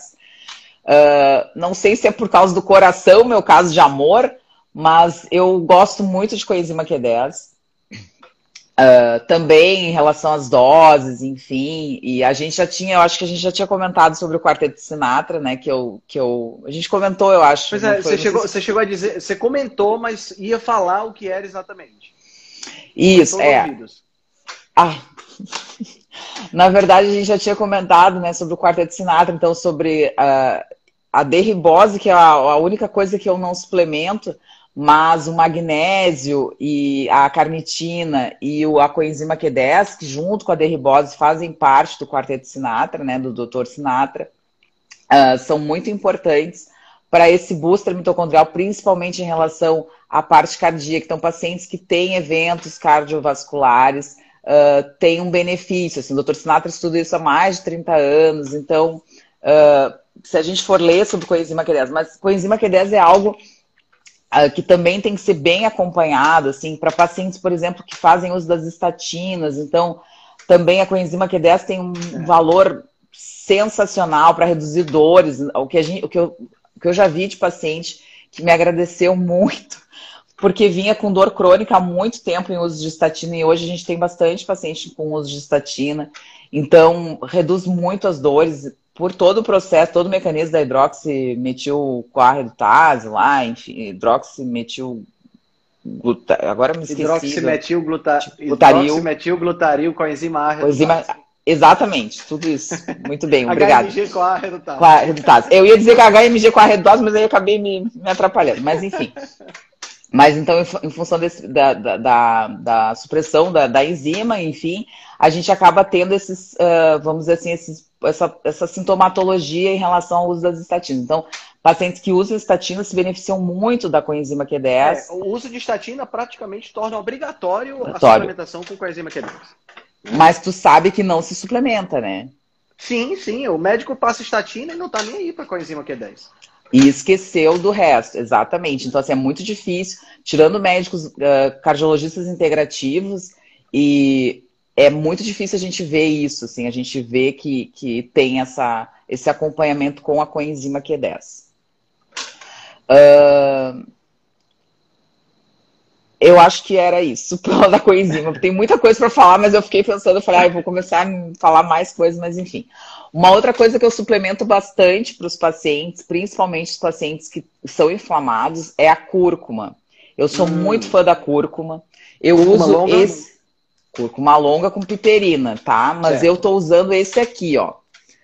Que é da Nau, que chama Curcubrain, que ele tem uma dose maior de curcumina, é uma cúrcuma mais pura. Ele, ele é bom para estimulação cerebral. E eu já usava cúrcuma. A cúrcuma tem trabalhos uh, com cúrcuma comparada com estatinas. Eu não sei se tu já viu, que são sensacionais. A cúrcuma tem um efeito anti-inflamatório, anti-aterogênico muito intenso, muito importante. Então, hoje a gente sabe do potencial e do valor da cúrcuma dentro da alimentação, não só da alimentação, mas hoje a, gente, a cúrcuma é o mesmo açafrão da terra, quem não conhece, né? E hoje a gente tem, eu já fiz o teste do, da cúrcuma, do açafrão uh, na panela. Não sei se tu já fez esse. A não, maioria das cúrcumas do açafrão, elas estão misturadas com amido. Sim, eu já imaginava isso aí. Exato. Então, assim, a gente tem que ter um cuidado muito importante muito maior quando a gente vai comprar a cúrcuma e vai tentar colocar, muita gente faz em shot ou faz na alimentação. Então tem a presença do amido e às vezes da contaminação com glúten, às vezes tem várias outras coisas, então é bacana, tem um testezinho, procurem no YouTube, né? Teste da cúrcuma verdadeira, que é aquecer a cúrcuma com um pouquinho de água. E aí, se ela forma um. um ela não fica fluida, ela forma tipo um, um mingau. Uhum. É que porque ali é tem amido. Por causa do amido, né? Exatamente. Pode usar, então... pode usar, também, sabe, Gabi, o, o iodo, né? O iodo é um marcador para detecção de amido que a gente usa pois... muito em bromatologia, né? Então acho que pingando também deve dar um teste positivo, né? Ele fica roxo quando, quando a gente é contato com amido, é? é, é Eu não é sabia. Uma, é uma boa. É, a gente usa, é, a gente usa muito para ver é, xilitol e eritritol marcado. É, é, que é ah, sim, sabe? esse sim, sim, Aí esse eu já vi. Pode usar, pode usar também. Não sei, não sei se a quantidade de amido utilizada seja, pode ser que não seja, eu nunca fiz o teste, né? Pode ser que não seja suficiente para alterar a cor do, do, do, do, iodo, né? Mas se tiver o suficiente, ele altera, fica roxo, roxo, roxo. Que bacana. É, iodo. Uh, gente, uma coisa que é bem interessante, agora tu falou no iodo, eu lembrei, né? O sal, né? Uhum. Que a gente acaba suplementando. O sal é um suplemento, na verdade, né? Ainda mais. Esse sal refinado, ele tem iodo junto, né? Então, é. às vezes, as pessoas fazem a suplementação com o sal, é, e eu oriento mais, né, o sal orgânico, porque o sal orgânico ele é rico em vitaminas, minerais, então quando a gente está tentando modificar a dieta, acho que é importante, é uma fonte, se a pessoa não tem condição, enfim, só quer fazer, ah, não tem condição para comprar suplemento nenhum. Bom, então investe num bom sal orgânico, custa cinco reais, um quilo de sal, esse sal que vem aí, das, tem um sal do Ceará aí, da, da muito bom, que vem aqui para o sul também, deve ter em São Paulo, enfim, das Salinas. Então, esse sal é um sal mais rico, vamos dizer assim, mas ao mesmo tempo ele não tem iodo, porque o nosso sal refinado ele é adicionado de iodo, porque o iodo tem. A gente tem uma falta do iodo na alimentação, né? Exato. Então, às vezes a gente troca, não troca seis por meia dúzia. Às é. vezes fica com a, com a, com a deficiência de iodo em função do sal, porque já colocaram o sal que é só cloreto de sódio, então é só sódio e cloro, acabam colocando iodo em função disso, que diminui o número de bócio, enfim. A, o iodo é extremamente importante, né? Uh, então, às vezes eu suplemento iodo também, gosto de suplementar iodo, né? Porque às vezes eu digo para comprar o sal orgânico e aí a gente vê como é que o paciente fica em relação ao iodo. E o iodo também auxilia né, na liberação dos importers. Então, pacientes que têm uh, vamos dizer assim, problemas da tireoide, tireoidite Hashimoto, enfim, aí é uma outra, uma, a gente entra numa seara das tireoidites, mas a, a, a, suplementação de iodo é super válida, né? Então lembrar disso, se você suplementa com sal orgânico, você tem que acompanhar com o seu médico para ver se precisa de suplementação de iodo. E a gente tem exames para ver como é que o iodo, o iodo na urina, ele pode ser medido e a gente acaba vendo essa necessidade ou não e nos casos da tiroidite, às vezes, suplementar iodo é bem interessante para limpar, então, esses receptores que às vezes estão entupidos por outros halógenos que competem com Entendi. o iodo. Como o flúor, por exemplo, que a gente escova os dentes com a pasta, né? Que é um, um problema Como também. cloro, como cloro flúor também. e como bromo. bromo. Sim, são os três halógenos que eles, na tabela periódica, eles são, vamos dizer assim, eles são mais leves, né? Vamos dizer assim, o número deles é menor. Então, como eles são mais leves, eles conseguem entrar melhor no receptor e às vezes a gente forma uma molécula de hormônio que tem um desses halógenos, ou dois desses halógenos, ou três, dependendo. Se for T3, são três, e se for T4, tá, são quatro. Então, o iodo ele dá essa limpada, assim, nos simporters, que é a teoria do simporter. Então, isso aí também é. já é um. Então, também dá para suplementar dependendo de cada caso, né? Uhum. Outra coisa que eu sou apaixonada, além da coenzima Q10, é o magnésio. Certo. Adoro magnésio, sou muito fã do magnésio. Acho que uh, magnésio hoje, então a gente tem um solo que é deficiente em magnésio, então a gente só tem. É, eu acho solos... que o magnésio hoje é um dos minerais mais deficientes na nossa dieta, né? Eu acredito que sim. Isso eu suplemento para todo mundo, tá, Henrique? Junto com o ômega. Uh, então, assim, magnésio é extremamente importante, não só pelo efeito antiarrítmico para pacientes que têm alguma patologia uh, cardíaca, né? Então, para evitar, ele melhora níveis tensionais, então, pacientes que têm hipertensão arterial se beneficiam muito do uso de magnésio. E assim, não falo só dos quelados, falo de todos os tipos, porque a gente hoje tem uma infinidade de tipos de magnésio no mercado, uh, mas estou falando do magnésio em si, né? Então, os pacientes se beneficiam, os pacientes com hipertensão, os pacientes que têm câimbras, às vezes câimbras crônicas, os pacientes acham que é potássio, potássio, potássio, ficam suplementando potássio e dá-lhe os locais, locais e esquecem do magnésio. Uhum. E então também, se você tem cãibra, cãibra crônica, às vezes acorda com cãibra de madrugada, e na low carb também a gente tem essa perda, né? Então, acho que suplementar magnésio, suplementar potássio, suplementar sal é bem importante orientar os pacientes para essa suplementação também através do sal. Na toda a mecânica da massa óssea também, né? Então, essa dinâmica Sim. do magnésio é super importante. O magnésio é importante para a produção de ATP, então, pra, de ADP para ATP, o magnésio participa nessa formação de energia, que para nós também é muito importante. E eu suplemento quase sempre o magnésio de malato, que é o que eu mais gosto. Dos quelados eu gosto por causa do ácido málico. Sou muito fã de ácido málico também. Para dor crônica é muito bacana. Então, assim, a gente às vezes acaba tratando o paciente com ácido málico, eu gosto.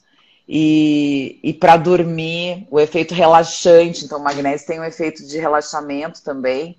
Então, eu acabo sempre suplementando à noite os pacientes adoram magnésio, todos que começam a tomar. É, eu, uso, eu uso suplemento de magnésio exatamente antes de dormir. Tomo, e... Eu também oriento, eu oriento sempre, só que tem que ver o efeito hipotensor, né?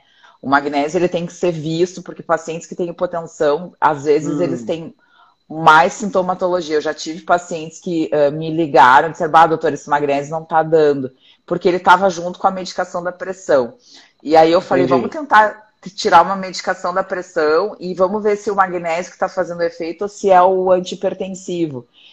E o paciente acabou melhorando da sintoma. Ele passava mal depois do magnésio, porque ele ficava bem da pressão. E à noite é quando a pressão mais aumenta.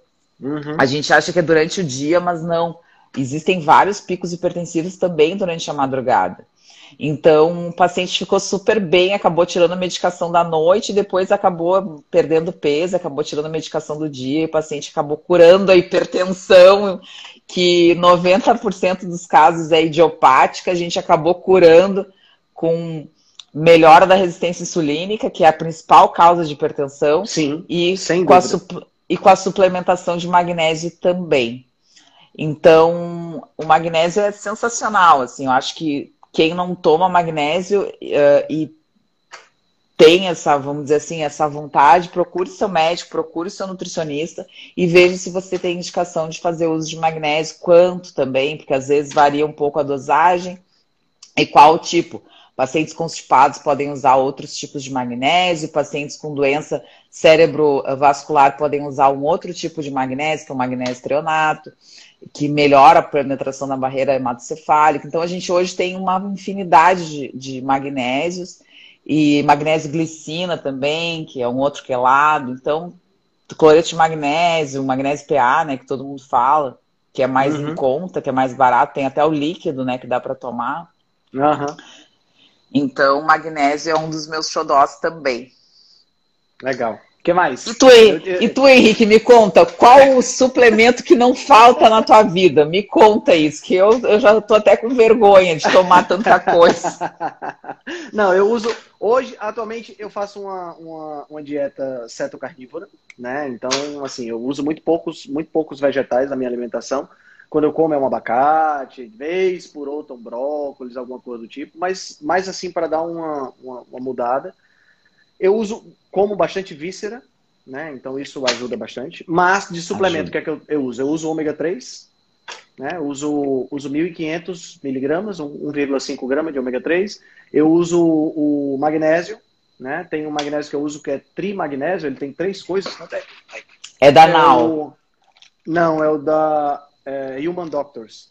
Ele ah, esse é muito bom. Magnésio de malato, magnésio bisglicinato, né, que é a glicina, e magnésio citrato. Eu uso antes de dormir, uso ômega 3 deles também. Aí uso creatina, né? Que é um suplemento que para mim é de todos aí isso já me dá margem para a minha próxima pergunta. né? Ah, creatina, que é, um, que é um, um, um, suplemento maravilhoso. Eu uso creatina já há muito tempo, muito tempo. Desde que eu era, tipo assim, foi um dos primeiros suplementos que eu comecei a usar quando eu comecei a, a, treinar, sabe? Quando eu comecei a malhar e tal, a creatina sempre fez parte.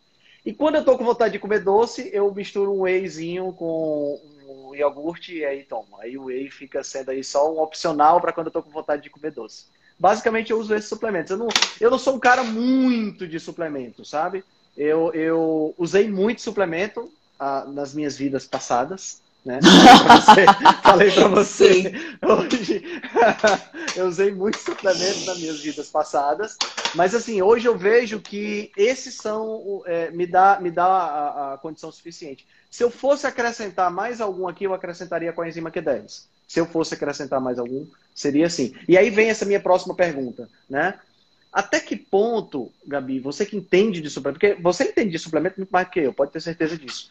É, até que ponto a gente tem muito marketing e é, pouca é, é evidência. E pouca evidência. Né? Porque se, se a gente entra numa loja, essa, essa, é outra coisa que eu acho engraçada. Você vai no. Onde é que você vai? Não, eu vou ali numa loja de produtos naturais. O que menos tem é produto natural, né? É tudo embalado, tudo, tudo processado. Mas aí você vai numa loja de numa loja dessas, né? Aqui, aqui em Fortaleza a gente tinha de Bem com a Vida, que é muito famosa, tem a Mundo Verde, que eu acho que é uma cadeia nacional.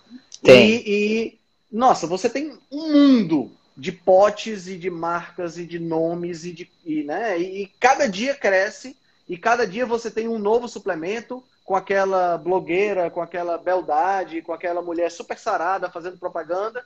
Como é que eu posso, como é que eu faço? Eu sei que o, o, o, o suporte e a orientação profissional é fundamental. Mas assim, até que ponto é evidência, até que ponto é marketing? Pois é, essa é uma pergunta que é bem difícil. Essa, porque essa aquilo... pergunta é cruel, né? É capciosa. Mas assim, Uh, o que que eu, o que que eu entendo, assim? Uh, eu acho que as pessoas deveriam entrar numa loja de suplemento para comprar algo que tenha sido prescrito e não entrar de curiosidade. Ui! Opa! Nos... Caiu. Assim, até confirmou, tu viu? Nos Estados Unidos, a gente tem isso como se fosse, vamos dizer assim, uh, é, como se fosse qualquer coisa, assim, eles não têm é, muito esse é, parâmetro. É tipo supermercado, é, né? é tipo, é, exatamente, é um supermercado e eles acabam usando.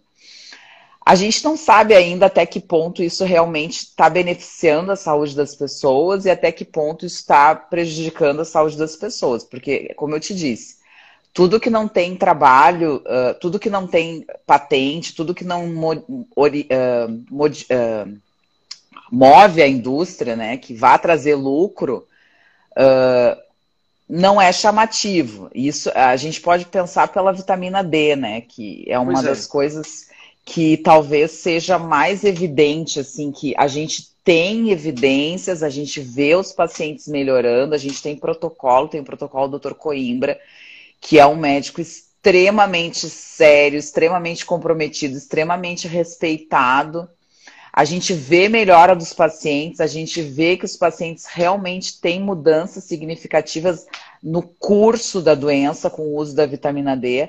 E se a gente for ver os trabalhos, o Dr. Coimbra está numa universidade federal, numa universidade, uma das melhores universidades do mundo, que é a Universidade de São Paulo, e ele não tem recurso para fazer os trabalhos. Porque é vitamina D, porque bate de frente com a indústria, porque o imunobiológico é caríssimo, porque vitamina D é barato. É. Então, assim, uh, eu não sei o quanto isso é válido e o quanto isso não é. Hoje a gente tem muita gente na internet autodidata, a gente tem muita gente que pesquisa coisas específicas uh, ah, para doenças específicas, enfim, e que acaba orientando, né? A gente vê, ah, tem protocolo para tal doença, tem protocolo para tal doença. Eu recebo muito paciente dizendo, ah, eu vi que para minha doença tal suplemento é bom. O que, que eu digo? Eu digo que primeiro modifica a dieta, primeiro limpa a tua dieta, primeiro faz o básico. Não adianta tu querer fazer o avançado se tu, não, tu ainda não aprendeu o básico. Eu sempre falo isso. Tem suplemento para tudo? Claro que tem. Mas assim, primeiro faz o feijão com arroz. Não que eu goste de feijão com arroz. Primeiro faz o... Sou contra feijão e arroz, pessoal. Primeiro... primeiro, primeiro vamos fazer o, o churrasco com a salada, pronto. Exato. É, o, primeiro vamos fazer o coraçãozinho de galinha e a picanha para depois, é, mas que não é o básico, né? Que é um bom. É. Mas assim, vamos primeiro fazer um, um, o básico para depois a gente pensar em começar a suplementar coisas e ver o efeito dessas coisas no teu organismo. Porque não adianta suplementar. É aquilo, as pessoas acham que a célula é o tamanho do Maracanã absorvendo tudo. E aí as pessoas tomam 400 mil suplementos e aquela célula nem sabe o que está fazendo. Ela vai pegar o que é mais importante e ela vai lavar o chão com o resto, vai jogar fora aquele dinheiro. Então, assim, é o que eu digo para as pessoas: a célula não tem receptor para tudo que tu tá tomando. Mesmo que tu tome um polivitamínico de A a Z, que tem hoje no mercado, ela não vai absorver A, B, C, D. B a gente tem B1, B2, B3, B5, B6, B9, B12, B15. Nossa, a gente tem uma infinidade. Vai sair no xixi. As pessoas acham que, to... que vão tomar vitamina B e, e a célula vai absorver toda aquela vitamina B. Não vai absorver. Então, assim, a gente precisa entender que a gente tem que começar pelo básico, que é modificar a dieta. Existe um marketing, claro que existe, as pessoas querem ganhar dinheiro, não vou ser hipócrita aqui de dizer que ah, a gente vive aqui do amor e tal. Não, todo mundo tem a sua profissão, todo mundo quer ganhar seu dinheiro, a indústria tem as, a, os, seus, os seus meios de ganhar dinheiro, que é através do marketing, que é através dos blogueiros, que é através dos influencers, enfim. Sim. Mas o que eu falo para os pacientes sempre é isso, assim, Claro que uma loja de suplemento é tentadora, é claro que uma loja de suplemento é legal, puxa, tem um monte de coisas diferentes, né? Ah, é. creatina, todo mundo quer tomar creatina. Tem um monte de trabalho com creatina. Creatina é ótimo. Uhum. Mas, assim, tomar creatina sem fazer dieta, sem fazer exercício. Não, não, não faz sentido. Não faz sentido para mim, entende? As pessoas. Ah, eu comprei uma creatina, aquele selo Creapure que veio, selo não sei da onde, não sei no que, é. papapá, e a creatina. E eu digo, tá, mas tu não vai na academia porque tá tomando creatina. Exato. É. Tu, não, tu não rompe uma fibra muscular, meu amor. Tu quer tomar creatina para quê? É. Entende? Então, assim, a gente tem que saber o momento para suplementar. A gente tem que saber, isso é muito importante, a gente tem que limpar a dieta. Não adianta suplementar sem limpar a dieta. Eu sempre bato nessa tecla. Primeiro, limpe a sua dieta. Claro que existem suplementos, como a gente falou, mas assim, existe uma infinidade de coisas, né? Existe tudo que tu possa imaginar hoje de suplemento, ainda mais importado. Eu gosto de suplemento importado, eu, eu, eu, eu sempre falo da Anal, então, são marcas boas, né? Uh, da, da Puritans, uh, da, uh, Life Extension, que são. Eu não ganho nada com isso, tá? Até gostaria de ganhar da Life Extension, que eu adoro.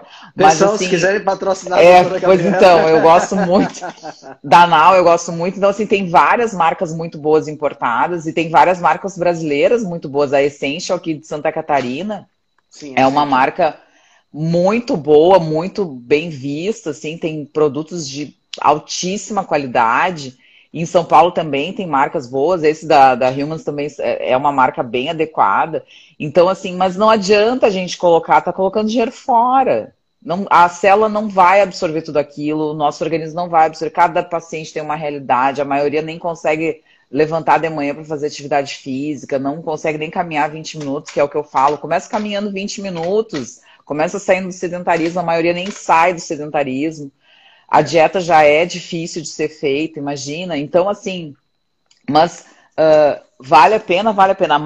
Um suplemento que eu vejo muita gente comprando em loja de suplemento, principalmente quando vai para os Estados Unidos ou vai para fora, é melatonina. Uhum. Eu vejo, eu recebo muito paciente tomando melatonina. Muito, muito. Uh, e de várias dosagens. Fora nos Estados Unidos, a gente tem melatonina de 20 miligramas, tem agora de 50 miligramas, que é Nossa. assim. Uh, é, pois é, eu acho, eu acho meio bastante, assim. Mas a melatonina, se tu for ver o trabalho sobre a absorção da melatonina, a absorção chega de 2 a 5%. Então, talvez 50 é. miligramas Você vai absorver 10, né? No máximo. Com essa dieta lixo que as pessoas fazem, né? A Ou absorção. Nada, né? Ou nada. Ou nada, exatamente. Então, assim, as pessoas tomam melatonina e algumas dizem, ah, Uh, eu tomei até a retarde, que tem melatonina retarde, e não adiantou nada. Eu falei assim, mas a dieta é lixo, vai adiantar o quê? Nem sabe o que está absorvendo, bota embaixo da língua, então vê se vai melhorar. Eu sempre digo é. isso, né? O sublingual, as pessoas não entendem. As raninas, que são esses vasinhos que tem embaixo da língua, eles são muito potentes para absorção. Então, mesmo se você está com alguma dor, alguma coisa, seu filho está.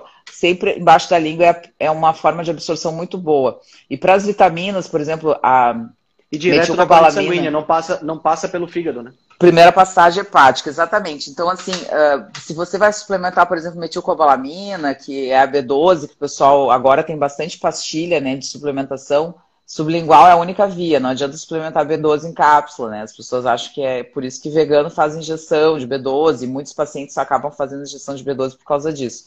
A absorção uhum. da B12 não tem como fazer por cápsula, nem cápsula gás resistente, nem nada, não adianta. Então, ou tem que ser pastilha sublingual ou intramuscular. A mesma ou coisa então, Ou então come carne. então coma carne. Mas se o intestino tá ruim, olha, Mas o que se o intestino vejo... tá ruim, não adianta nada, é verdade. O que eu vejo paciente com dificuldade, porque não tem enzima digestiva também, isso é uma coisa. É. Suplementar enzima digestiva também, às vezes, é muito válido, dependendo da idade do paciente. Então, é uma das coisas que eu também suplemento uh, frequentemente, assim. Pacientes que têm dificuldade de digestão uh, no início, assim. Depois a gente vê que as coisas vão se ajeitando, né? Mas no início, suplementar enzima digestiva também é muito bom. Ai, falamos tem, muito, pessoas Henrique. Que têm Pessoas que têm cirurgia bariátrica também precisam de suplementação obrigatoriamente. Sim, né? exatamente. É, exatamente. É, pessoas, pessoas mais idosas que têm dificuldade de digestão, você falou das enzimas, precisam, via de regra, vão ter que suplementar também proteína, né? Whey ou então beef protein por conta de problemas de disfagia, dificuldade de mastigação, essa coisa toda. Então, assim, suplementação é realmente um mundo e não adianta a gente querer em uma live abordar tudo. Eu vi várias pessoas fazendo perguntas: qual é a melhor dose disso, qual é o melhor disso, qual é o melhor daquilo. Não, não eu é não vi nada porque vai... as minhas perguntas pararam aqui. Eu parei na doutora Regina Gabi ali, eu não tenho mais nada. Então eu não vi pergunta nenhuma, eu não sei quantas pessoas tem na live, parou toda a minha caixinha ali, eu não vi nada. Se vocês quiserem me mandar, me mandem, a gente pode conversar, enfim, mas eu não vi perguntas. Se quiserem fazer alguma pergunta, enfim. Na minha caixinha de perguntas perguntaram muito ah, sobre um assunto que eu, eu, eu não estou falando muito por causa da censura, que é o Covid. As pessoas perguntaram muito na minha caixinha, ah, o que suplementar após Covid, enfim. Uh, vou falar rapidinho, tá, Henrique? Porque. Claro. Uh, claro. Eu, eu, eu, acho que vai, já que você vai falar de Covid, eu acho que a gente deve falar também dessa, dessa, dessa mania de shots matinais que apareceu no, no Covid para estimular, né? para estimular a imunologia e tudo mais com. Isso é própolis é o quê? É própolis. própolis. Como é. eu ouvi dos própolis, né? Eu adoro própolis. Eu acho que o própolis tem um efeito muito bacana. Sim, mas o entre própolis, o própolis. Como é que você usa. Mas assim, as pessoas tomam esse shot matinal e comem tapioca com cuscuz do café da manhã, entendeu? É, é, é, é, esse, é, esse, contrassenso, que era exatamente o que, eu ia, o que eu ia dizer. Eu acho que o problema não é suplemento. Suplemento não é um problema. Suplemento faz parte da solução. O problema é quando a gente tem profissionais da área de saúde, nutricionistas e médicos, que são diferentes de nós dois, que valorizam mais a suplementação do que a alimentação. E é o que eu mais vejo, sabe, Gabi? Tem, tem nutricionistas aqui na minha cidade, aqui em Fortaleza, que cobram uma fortuna por consulta sabe? Assim, um preço, um preço exorbitante de, de, de consulta para um nutricionista, né? E são caras extremamente bem conceituados, riquíssimos. E que o cara, o cara vai para consulta e sai de lá com uma lista de manipulados desse tamanho, ah, vai gastar sim. 3 mil reais de manipulado, e sai com uma dieta sim. que qualquer estudante de, de, de, quinto semestre faz a dieta. Tá entendendo? Sim. Quer dizer, ele valoriza muito mais o suplemento do que a alimentação. Isso eu não acho legal. Né? Então, Exatamente. É, é, mas, mas, isso é uma opinião. Eu acho que a gente tem que valorizar a suplementação, mas a, a, suplementação ela é aquilo que a alimentação não consegue ser. Né? Mas a alimentação ela é a base. Né? Ela tem exatamente que estar lá para poder a gente ter um bom resultado. Né? Eu falo exatamente isso, hein? Mas assim, uh, uh, a gente estava falando sobre. A gente, você, ia, você ia falar sobre a, sobre a censura do Covid. Ah, pois é, eu ia falar do Covid. Para te ver que é tão ato falho que eu não gosto de falar de Covid, que eu até acabei me esquecendo. Porque, assim, eu tenho muita dificuldade de falar de Covid, porque tudo que eu falei de Covid eu fui massacrada. Então eu jurei, assim, que eu não ia mais falar sobre o Covid em si, né? Uhum. Uh, mas, assim, a, o que eu vi nesse um ano e meio, né? Que eu trabalhei com Covid todo esse um ano e meio. A UTI que eu trabalho, ela ficou uma UTI Covid um tempo. Eu trabalho numa UTI do trauma aqui. Uh, mas a gente virou uma UTI Covid em função de tudo que aconteceu nesse período. Então a gente saiu, o nosso hospital ficou, me ficou meio a meio, agora ele voltou a ser um hospital limpo, mas eu trabalhei um ano e meio com pacientes Covid. Uh, então, assim, o uh, que, que eu vi, assim, e nos meus pacientes também no consultório, porque eu tive alguns pacientes com Covid, nenhum paciente grave, nenhum paciente foi para o tubo, nenhum paciente foi para o oxigênio os que estavam suplementando direitinho, estavam fazendo tudo direitinho, dieta, tudo certinho. Uh, o que, que, eu vi nos exames? Assim, não sei se tu teve essa percepção, Henrique, mas eu vou falar a minha percepção como médica. O Covid é uma doença muito consumptiva.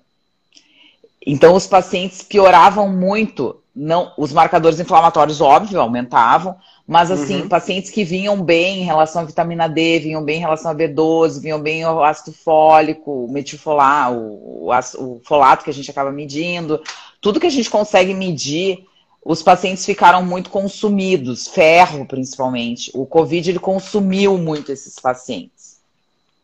E tudo isso uh, associado a essa baixa de energia, que eu acho que talvez seja a, vamos dizer assim, a maior queixa dos pacientes. Foram pacientes que ficaram muito cansados, esse cansaço crônico que o Covid trouxe, assim.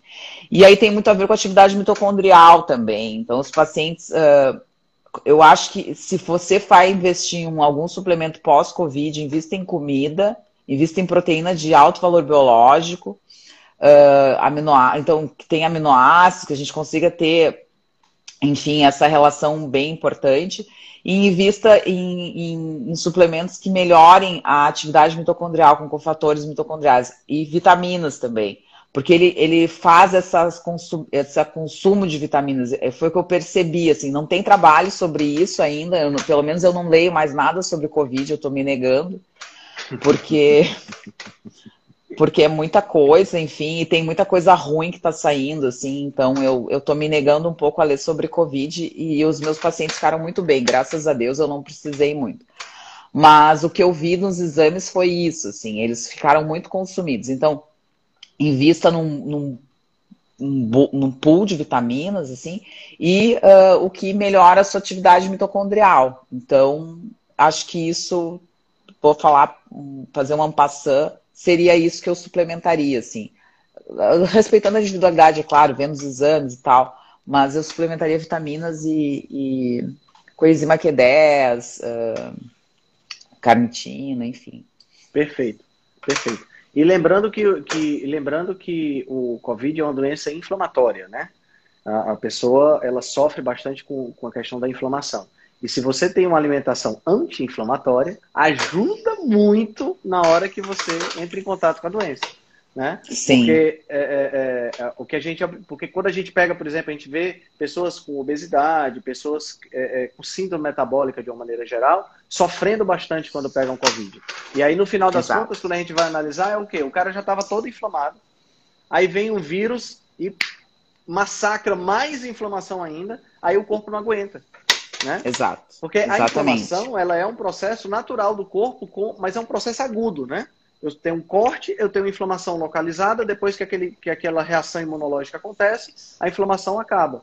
Então, se Exatamente. eu estou inflamado o tempo todo, né? E aí eu pego uma doença que deveria ser uma doença inflamatória, mas saindo da base para uma determinada quantidade, mas se a minha base já está aqui, na hora que inflama, puf, nem deu conta. É. E assim, e, e, é, isso a gente viu muito, Henrique, uh, com os pacientes que as pessoas diziam assim: ah, mas ele nem tinha fator de risco.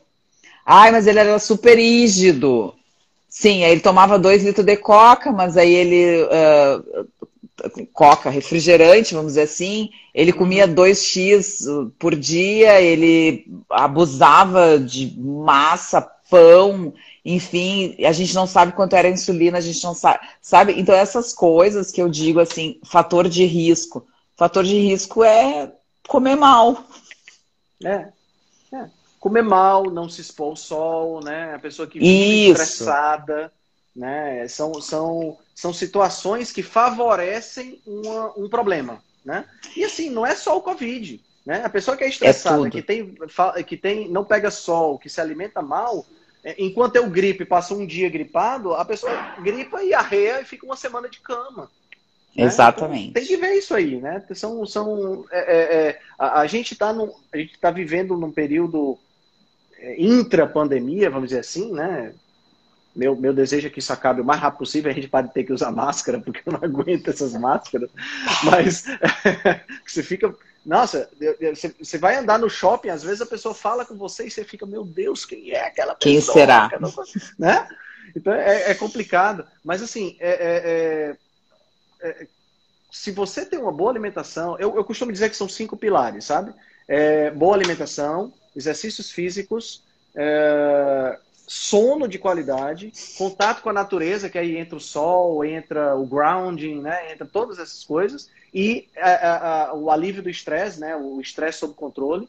Se você faz essas cinco coisas, e de repente pode até ter mais coisas, eu tô, posso estar uh, resumindo demais, se você faz essas, essas cinco coisas, poxa vida, o, o, shot matinal, o, o, sabe, as coisas que, as, as perfumarias que o pessoal vai colocar na história, pô, vai fazer uma diferença? Talvez faça, mas pô, o mais importante você está fazendo. O básico. Né? É, o, o básico, básico, tem que ser básico, feito. O básico. O feijão o com arroz, né? É, exatamente. Eu fiz arte marcial durante muito tempo e quando eu ia para aula, a, a gente passava. Às vezes a aula tinha uma hora de duração, a gente passava 30 minutos só treinando base. Tá entendendo? Que era estabilidade, que era a questão da. Era karatê, no caso. Então a base era fundamental. Se você vai, se você vai fazer um prédio, se você vai construir um prédio, aquele, a gente cava um, um buraco enorme né, para construir o alicerce daquele prédio.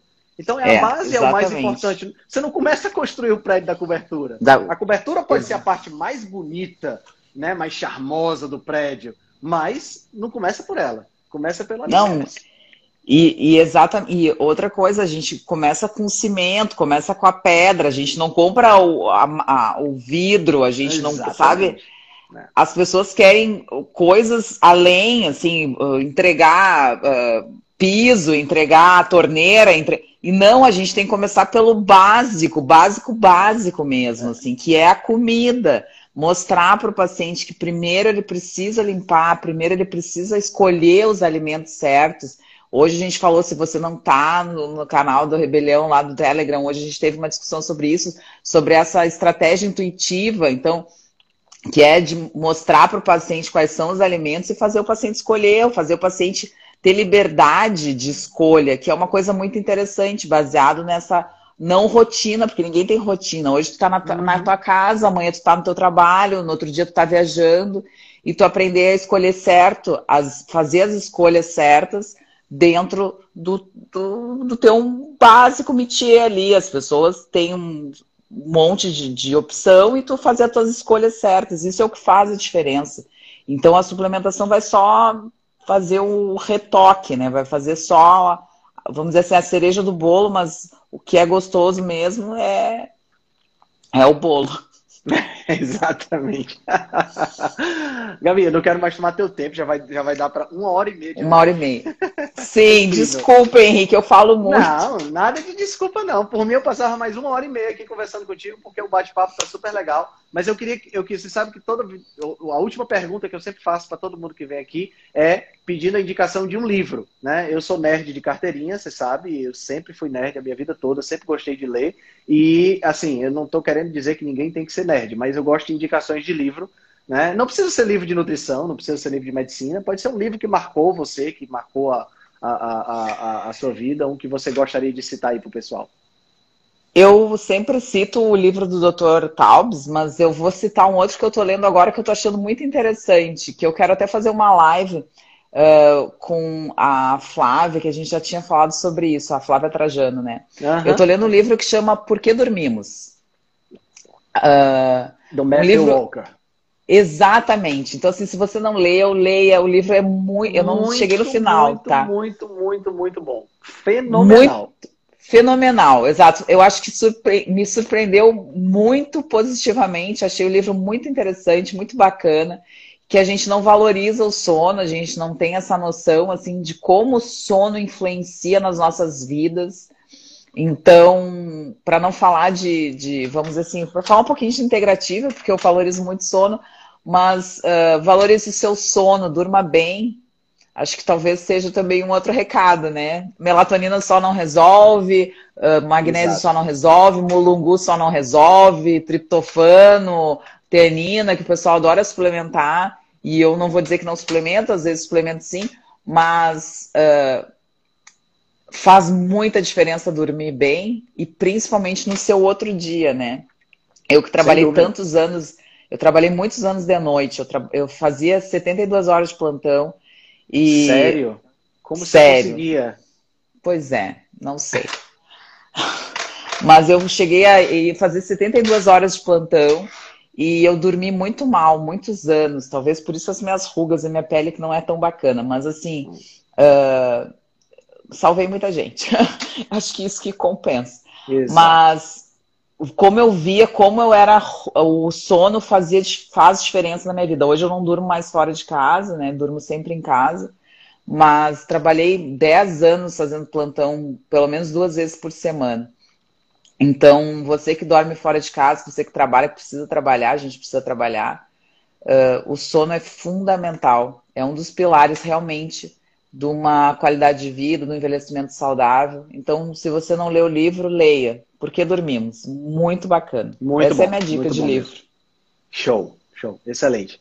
Querida, muito, muito obrigado pela live. Te agradeço demais. Foi Eu genial. que te agradeço. Muito obrigada para todo mundo. Se tiverem dúvidas, perguntas, mandem. A gente vai respondendo na medida do possível. A gente não pode dar, enfim, consulta aqui, mas auxiliar a gente pode sim.